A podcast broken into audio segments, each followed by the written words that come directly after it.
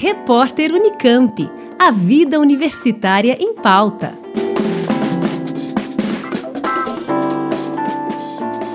Com o crescimento acelerado das cidades ao redor do mundo, algumas delas têm alcançado um volume de residentes e de edificações que extrapolam o nível suportável pela litosfera, camada mais superficial da crosta terrestre. Somados ao problema da elevação do nível dos oceanos decorrente da evolução do aquecimento global no planeta, temos o apressamento do afundamento de zonas urbanas inteiras e a abertura de falhas geográficas, em especial as localizadas em áreas costeiras. O professor Wagner Costa Ribeiro, do Departamento de Geografia Humana da Faculdade de Filosofia, Letras e Ciências Humanas da USP, contextualiza o problema apontando os principais pontos envolvendo a geografia urbana. Ele explica que um dos principais conceitos por trás é o de subsidência, que engloba fatores geográficos físicos e resulta em impactos a níveis antropológicos. A subsidência é um processo de acomodação do terreno, digamos assim, né? E ela tem várias causas. Você tem, por exemplo, causas estruturais, né? depende do tipo de rocha que sustenta o sítio urbano. Né? Outras vezes você tem também áreas que são reservatórios subterrâneos de água. Então houve uma situação interessante que ocorreu em Cajamar uns anos atrás, nos anos 80, quando você teve de fato a retirada exagerada de água e também verificou-se lá um processo de subsidência. Então você tem várias causas associadas, né? Às vezes essas causas estão relacionadas a extração de recursos sem maiores cuidados, que acaba fazendo com que então ocorra essa acomodação do terreno, né? ou seja, um afundamento, em uma linguagem mais popular. Uma outra causa relacionada é a ação antropológica, que está ligada à falta de planejamento nas ocupações de áreas litorâneas. Evidente que a grande causa que está posta é, sem dúvida, a ocupação humana privilegiando um segmento, que é justamente o capital especulativo, o capital que cria renda né, na área, adensando enormemente uma faixa costeira e promovendo então essas edificações aí de 15 a 20 andares. Esse é de fato a grande questão a ser combatida, né? Nós temos que na verdade rever o modelo de ocupação das faixas litorâneas. O que se observa é que o quadro parece ser comum em diferentes países do mundo, assim como no Brasil. Existe monitoramento de várias cidades né, que enfrentam esse problema de subsidência. Istambul, na Turquia, enfrenta essa situação. Tampa Bay, na Flórida, também, nos Estados Unidos. Auckland, né, também, que está ali na Austrália. Enfim, nós temos aí Mumbai, na, na, na Índia. Há uma série de, de cidades aí, né? Um, um, artigo recente acompanhou cerca de 90 cidades ao longo do planeta, entre 2015 e 2020, e constatou aí, então, né, essa situação no Brasil, nós temos sim situações frequentes, infelizmente, né, na faixa litorânea. O município de Santos, em São Paulo, é famoso por alguns prédios né, que adernaram a expressão que se usa, ou seja, eles acabam ressustentados, digamos assim, né, eles acabam pendendo para um dos lados. Isso é consequência também desse tipo de problema. No município do Recife também, né, em Pernambuco, a gente tem situações dessa ordem.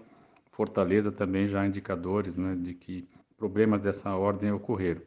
E é curioso porque o Brasil tem uma tecnologias muito importantes e eficazes de construção em beira-mar, né? consegue fazer torres aí de 20 andares muitas vezes, mas é, apesar dessa tecnologia ser muito consolidada, muitas vezes o estudo da base geológica, né, ele acaba sendo um pouco, é, às vezes, não, não tão considerado. E essa falha no levantamento preliminar da instalação do empreendimento é que acaba depois levando a situações dessa ordem.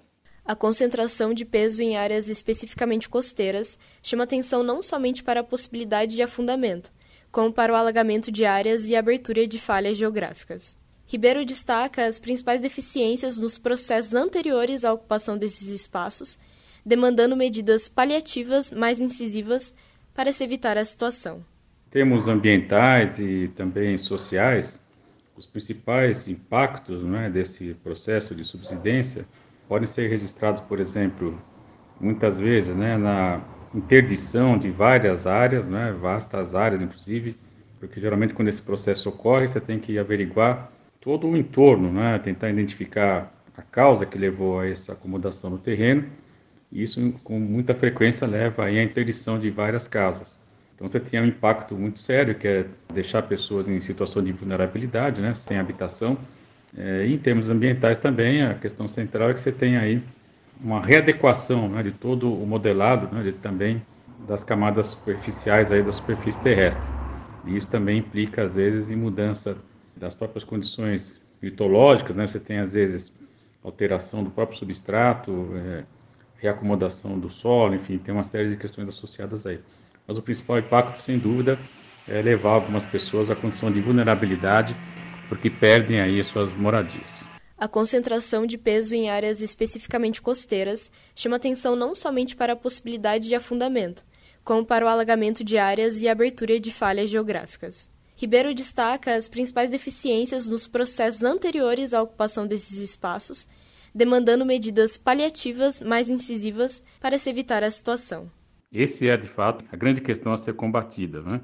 Nós temos que, na verdade, rever o modelo de ocupação das faixas litorâneas, porque além de ter esse problema localizado de acomodação das camadas né, e eventualmente colocar em risco a própria população que lá vive, você tem também toda uma alteração da dinâmica de ventos, né? você tem circulação de ar bastante alterada, você tem também, afeta claramente em muitas situações a própria condição de insolação natural, que vai afetar evidentemente toda a fauna que vive na área, inclusive flora em algumas situações também, enfim, então esse modelo né, de intensificação do capital, da presença do capital imobiliário na faixa costeira é que tem que ser revisto, o que confirma a sua questão que, de fato, a grande causa disso tudo é a ação humana. Segundo um estudo divulgado na Advances, revista da União Geofísica Americana, pelo menos 33 cidades do globo estão afundando mais de um centímetro por ano. Eu conversei com o professor Wagner Costa Ribeiro, do Departamento de Geografia da Faculdade de Filosofia, Letras e Ciências Humanas da USP, que falou sobre a situação envolvendo o afundamento de cidades no mundo. Fernanda Real para a Rádio USP. Repórter Unicamp. A vida universitária em pauta.